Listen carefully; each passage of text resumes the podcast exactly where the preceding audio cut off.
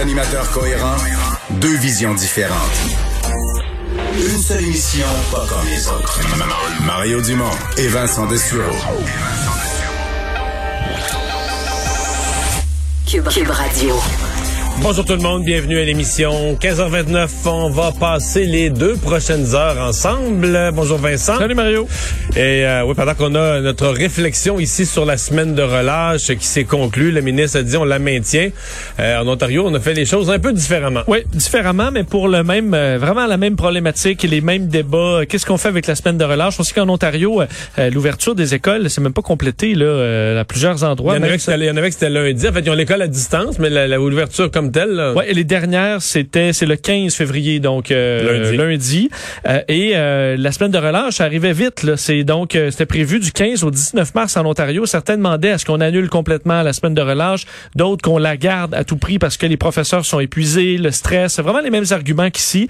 Euh, mais finalement, la décision du gouvernement ontarien, c'est de, pour l'instant, reporter la semaine de relâche. Alors on la reporte au 12 avril. Alors pas d'annulation. ça peut être une, ouais, mais ça peut être un- une façon de l'annuler en diminuant le chialage. C'est sûr que, dépendamment de l'épidémiologie, rendu dans un mois, on prendra peut-être une décision ou non concernant euh, cette semaine-là, mais qui est pour l'instant tout simplement reportée. Alors, on va tout de suite rejoindre l'équipe de 100% Nouvelles et Paul Larocque. 15h30, allons retrouver euh, Mario en direct euh, à Cube Radio. Salut Mario, salutations euh, à, à tes auditeurs. D'abord, la journée a bien mal commencé ce matin. Bombardier, encore une fois, là, 1500 euh, mises à pied, dont, dont 700 pertes d'emploi euh, euh, ici au Québec. Mario, évidemment, c'est peut-être pas nécessairement une surprise, mais c'est une très, très mauvaise nouvelle, encore une fois. Oui, et Bombardier mauvaise nouvelle, c'est devenu malheureusement euh, synonyme. Euh, il nous reste à espérer que ce soit, soit comme la, la, la, la fin de ce grand cycle de décroissance. Mais c'est pas rien là, ce que la direction actuelle de Bombardier essaie de faire. C'est qu'il faut que tu passes d'une méga entreprise planétaire dans plusieurs secteurs à redevenir. ben, c'est pas une petite entreprise, là, 13 000 employés, mais une plus petite entreprise qui est dans un seul créneau, là, les avions d'affaires. Donc, tu sais, t'es, t'es plus le géant qui est dans un train, qui est dans toutes sortes de secteurs. Là. Faut que tu... C'est aussi vrai, euh, Paul, que dans les mises à pied, il y en a même au siège social. Puis là, quand tu y penses, c'est bien trop vrai.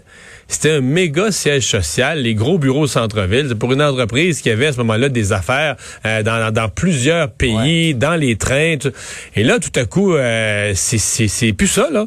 Et donc, on n'a plus besoin de tous ces bureaux, on n'a plus besoin de nous gros siège social. Et donc, le siège social va être rapatrié, selon ce que je comprends, à Dorval, dans les dans les bureaux des usines, mais dans des bâtiments qui appartiennent déjà à Bombardier. Donc, c'est c'est tough rapetisser, tu sais, une entreprise qui vit de la croissance, toujours le fun, là, Ta- tes ventes augmentent, tes affaires vont mieux, t'achètes un concurrent, t'achètes une division, t'ouvres des nouveaux bureaux. Mais prendre quelque chose de plus gros, d'essayer de le remettre droite avec des vieilles dettes qui traînent. Donc, les mises à pied arrivent dans cette euh, dans cet univers-là. Puis même, il reste des sceptiques qui se demandent est-ce que Bombardier va réussir à retomber sur ses pattes dans son nouveau rôle, dans sa nouvelle taille un peu plus petite. et, euh, et les, les, pandémie, ouais, tu sais, et les employés demandent Ouais, l'aide des gouvernements aussi, parce que ça, c'est l'autre bout. Euh, tout le secteur aéronautique, si on oublie un instant seulement Bombardier, toutes les compagnies aériennes, tout le secteur aéronautique commence à être drôlement impatient euh, en disant, mais là, tout le monde a été aidé par le gouvernement fédéral, sauf nous. Euh, Sauf l'aviation et l'aéronautique. T'as as raison, là, qu'on passe des transporteurs de- de- d'Air Canada jusqu'à euh, Héroux euh, Deftech, entre autres, et, et Bombardier euh, maintenant, et qui, a annoncé, au fond, euh, parce qu'ils avaient acheté euh, des compagnies américaines, dont Learjet, ça, ils abandonnent le, le programme et, et se concentrent vraiment là, sur la base. Au fond, ils reviennent à ce qui était Canadair. Tu te souviens quand Brian Mulroney Ouais, avait vendu. Canadair euh, à, à Bombardier, ils reviennent à ça avec euh, le Challenger puis le Global euh, euh, Express. Donc, euh, euh, ça sera à suivre. Mario, euh, on va se parler euh, évidemment des, des, des annonces d'aujourd'hui, des, des nouvelles, parce qu'il y en a quelques-unes aujourd'hui. Euh, euh, et là, euh, il y en a une qui vient, une nouvelle de l'Ontario, euh, qui a décidé de repousser d'un mois sa semaine de relâche, là, qui était à, la mi-mars. Ça va avoir lieu, euh, annoncé le ministre ontarien de l'Éducation, à, la mi-avril. Ça règle le problème pour un, ça repose d'un mois, en tout cas problème de, la gestion des frontières avec euh, l'Ontario euh, comme tel. Mais bon, l'Ontario se dit, c'est pas le moment, trop d'inconnus sur le variant, on repousse d'un mois. Québec décide de maintenir sa semaine de relâche, et là, il est trop tard pour, probablement pour, pour revenir à ça. Ce qui pose autre question, Mario. comment ça va être géré? T'entendais le premier ministre aujourd'hui, c'est clair qu'il y aura disons que euh, ceux qui ne seront pas en relâche, ça, sera, ça seront les policiers, notamment ceux de la Sûreté du Québec.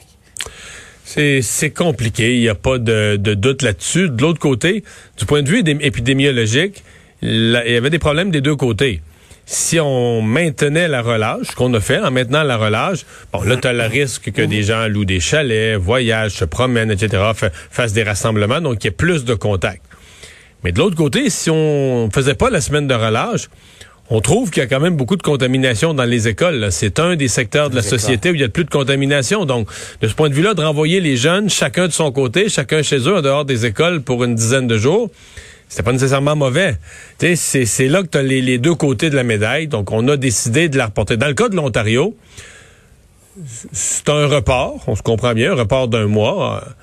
Je ne pense pas que ça exclut la possibilité de l'annuler complètement. C'est une fois que tu l'as reporté une fois. Rendu à mi-avril, c'est ouais, rendu à mi-avril, c'est peut-être moins nécessaire. Hein. Ben c'est ça. tu la reportes une fois, tu dédramatises là. Le débat était comme crispé autour. Là, on en a besoin, on la maintient, on l'enlève. Là, en la reportant d'un mois, bon, ceux qui y tiennent se, se, calment un peu. puis peut-être que des fois rendu au mois d'avril, ça va ça va devenir une décision plus facile de, de l'annuler une fois qu'elle a été reportée une fois. En tout cas, je dis ça. Je suis pas en Ontario, mais je dis ça comme ça en termes de stratégie politique.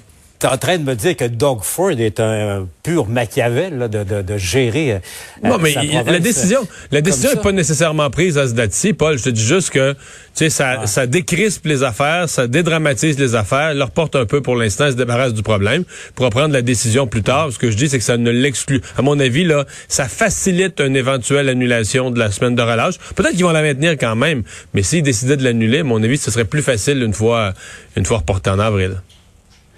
L'autre élément, hein, Mario, du point de presse de ce matin du premier ministre Legault, euh, cette fois-là, euh, le manoir Liverpool, le scandale du manoir Liverpool, c'est pas fini, Mario. C'est pas terminé. Euh, as-tu compris, comme moi, que dans les propos du, premier ministre, que celui qui était, enfin, le président du CIS, qui maintenant s'occupe des, des, vaccins, est pas sorti de l'auberge? Je pense que ça passe toujours pas, que le premier ministre laisse planer un doute là maintenant, tu sais, quand il dit que rien n'est exclu concernant euh, les suites à donner à, ce qui s'est passé sous sa présidence, M. Barré. Je serais sincèrement étonné que le premier ministre fasse un changement à la direction de la campagne. De... À moins qu'il y ait des choses qu'on ne sait pas. Peut-être que la campagne de vaccination, il y a des bouts euh, derrière les rideaux qu'on ne sait pas, puis que M. Legault est pas satisfait par tout. Puis... Mais sinon, s'il est satisfait de l'état de la préparation de la campagne de vaccination, puis la machine de vaccination est pas testée, parce que je reviens à l'image de, de, Christian Dubé. Il dit on a une rutilante de voiture de course là prête à opérer, mais on n'a pas de gaz, on n'a pas de vaccin. Mais en même temps, ton, ta rutilante voiture de course, tant que t'as pas d'essence à mettre dedans, tu peux pas tester vraiment la puissance du moteur non plus, puis la, direction, est-ce qu'elle va bien ou elle va pas bien. Donc la date, ça n'a pas été testé. La machine, on nous dit qu'elle est prête. Mais si François Legault est satisfait de ce qu'il a vu de la mise en place de la campagne de vaccination, moi, je suis convaincu euh, qu'il n'y a pas de danger pour M. Paré. C'est-à-dire, on ne voudra pas aller déstabiliser ce qui est la chose la plus importante de la campagne de vaccination. Mais en même temps, François Legault, la question des mauvais traitements dans les CHSLD, c'est une des questions les plus sensibles de la société. C'est une des horreurs qui est sortie de la première vague, des gens qui sont décédés dans des conditions mhm. euh, terribles. Donc, ça laisse une marque dans son gouvernement et dans son esprit. Et donc, en cette matière, il veut pas avoir l'air du gars qui, qui passe l'éponge ou qui trouve pas ça grave. Donc, euh, on a bien senti aujourd'hui qu'il voulait marquer le coup sur le fait que euh, ça peut pas être n'importe quoi cette enquête-là, qu'il veut aller au fond des choses, qu'il trouve ça très, très grave, très important. Parfait. Mario, je te laisse retourner à, ton, ton, émission, à tes auditeurs de, de Cube Radio. On se reparle demain. Entre-temps, on va aller, euh, nous...